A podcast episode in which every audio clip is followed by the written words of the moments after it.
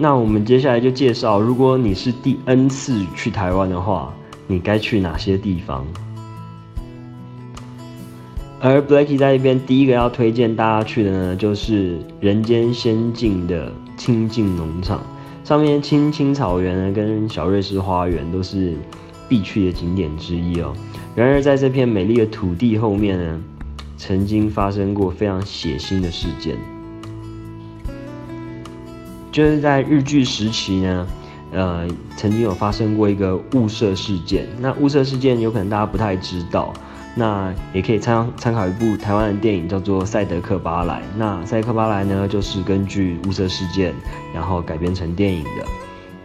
然后当时这片土地是土地上的原住民首领莫阿鲁道带领三百，就讲述带领三百个原住民对抗上千人装备精良、拥有三炮坦克的日本军队。而当时日本人真的有点贱啊，因为。因为日本人发现，因为地形和战术上，他们取胜困难了。当时他们甚至还使用国际公约还不准使用的毒气，来对付这群原住民。包含如果真的是去清境的路上的话呢，也会经过莫纳鲁道的纪念公园，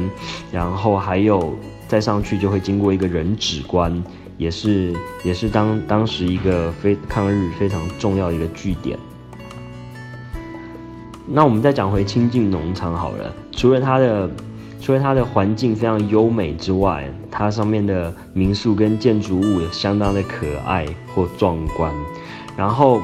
清境农场里面呢，有一个堪称世界级的一个绵羊秀，也是非常非常适合合家大小一起去观赏的。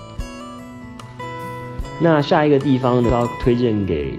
位于台湾的离岛绿岛。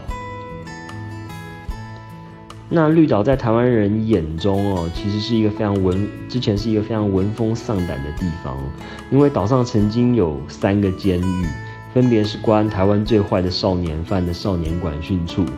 还有曾经关政治犯的绿洲山庄，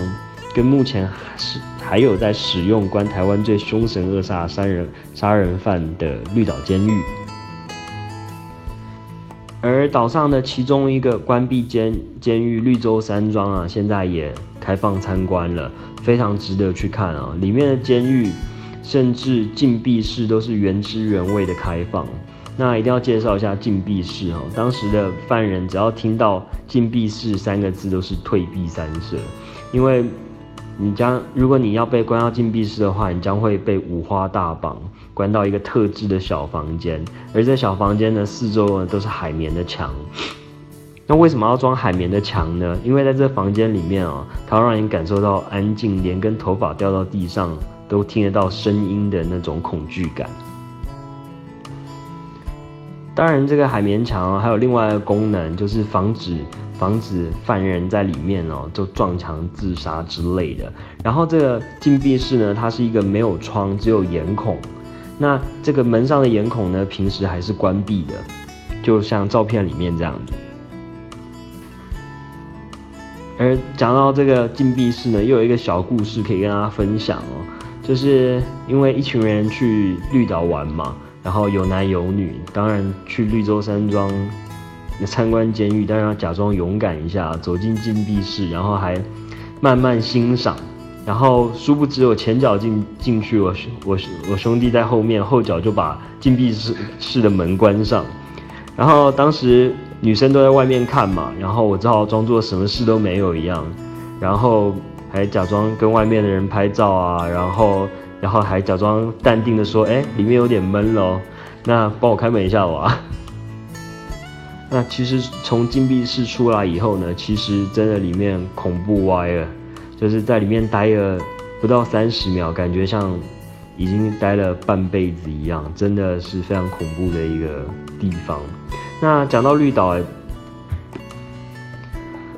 那讲到绿岛呢，我们也不得不介绍它的朝日温泉哦。朝日温泉呢，其实是世界四大海水温泉之一，非常的有名。那四大海水温泉，大家都会好奇，那是哪四大呢？分别是意大利在西西里岛的的海水温泉，跟日本九州鹿儿岛的海水温泉，跟最最后也在中国的青岛即墨温泉，都是四个属于世界四大海水温泉。那其实绿岛最经典的玩法呢，或是我们以前最长的玩法，就是白天到了环岛看监狱、看自然景观，然后吃冰，下午潜水，然后晚餐吃当地最有特色的 barbecue，然后最后喝喝的非常的酒，因为晚餐吃烤肉嘛，大家都喝的非常的酒醉，然后在民宿里面玩通宵，最后呢。骑大家骑着车到朝日温泉呢，泡着温泉煮温泉蛋，等日出。那最后一个，我们就来介绍一下台北的淡水好了。淡水呢，我要给大家介绍的是黄金美食、黄金撩妹时段跟黄金地撩妹地点。从淡水的捷运站出来了，沿着河边可以一路走到。淡水的渔人码头，经过转角的时候，记得一定要吃个鱼丸汤或阿给，然后坐下来喝杯咖啡，等着看着太阳，等的时间如果感觉差不多了，再带着你您的另一半或者是朋友，一路走上走上红毛城。那红毛城呢，就是很久以前的英国领领事馆，是一个观赏夕阳的最佳撩妹地点。那观赏完夕阳之后呢，下来买一包，记得买一定要买一包和义鱼酥，记清楚，因为它真的非常的好吃，是和义鱼酥。哦，因为我曾经大概去过淡水六次，然后这六次分别跟四个不同的女朋友，然后这四个不同的女朋友都不约而同的同时带我去买这一家和义鱼酥，所以我就非常的相信，这肯定是淡水最好吃的鱼酥。那接下来我们最后一个主题就是要讲文化跟社交礼仪上有什么样的不同和有哪些注意事项。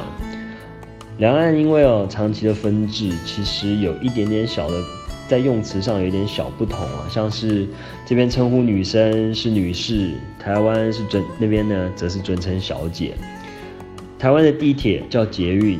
出租车呢叫计程车，而这边的餐厅。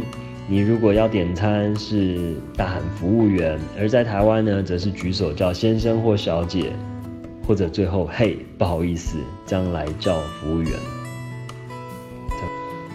就是在台湾的餐厅会用更多的不好意思，或者是麻烦一下或谢谢来代替叫服务员这三个字，因为因为这样子来称呼他们会更。淡化就是主仆上的服务意识，然后反而显得更尊重各行各业的一个表态。那我们刚刚讲到地铁在台湾叫做捷运嘛，那刚好来讲一下捷运好了。如果到台湾做捷运，你一定会发现台湾的捷运怎么车厢的座位上都这么空啊？不是因为。捷运里面没有人，而是因为捷运里面的人都用站的，因为在我们的思维里面哦，就是座位是真的需要留给那个比我们更有需要的人坐，像是长者、小孩或孕妇，或是行动不便、身体不适的人，然后甚至那些外外观上看起来他没有身体不舒服，其实他身体超级不舒服的人去坐。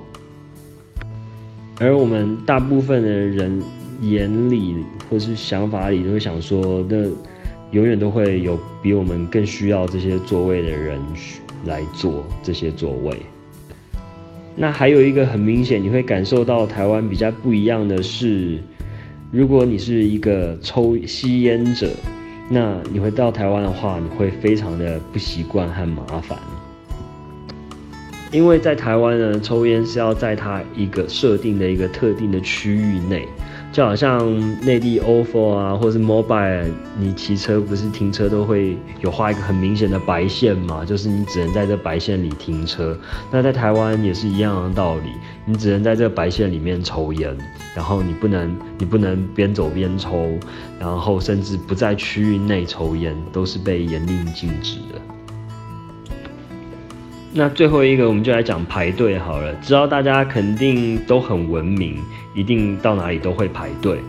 然后，但在台湾那么多有那么多美食的地方哦，我们每一个台湾人，老实说也练就了一身排队的好功夫。就是我们新去一家很好吃的店，或者是一家网红店，